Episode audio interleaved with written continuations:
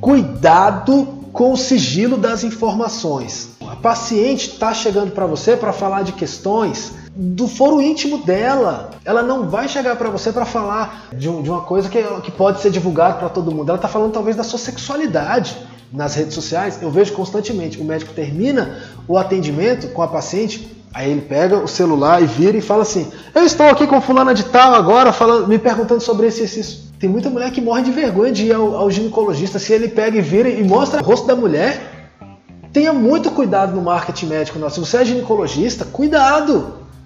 Aqui, o, o, sigilo das informações tem que ficar ali só entre você e a paciente. Ah, não, mas eu conversei com ela, tenho o consentimento dela. Você registrou esse, esse consentimento dela? Tá por escrito, por exemplo? Se ela só afirmou para você que sim, mas depois ela chega num, num, processo judicial falando que ela se sentiu constrangida e coagida a fazer aquilo, qual é a sua comprovação? Para falar que não aconteceu, que não, ela tinha consentimento, ela, ela não falou nada durante o vídeo.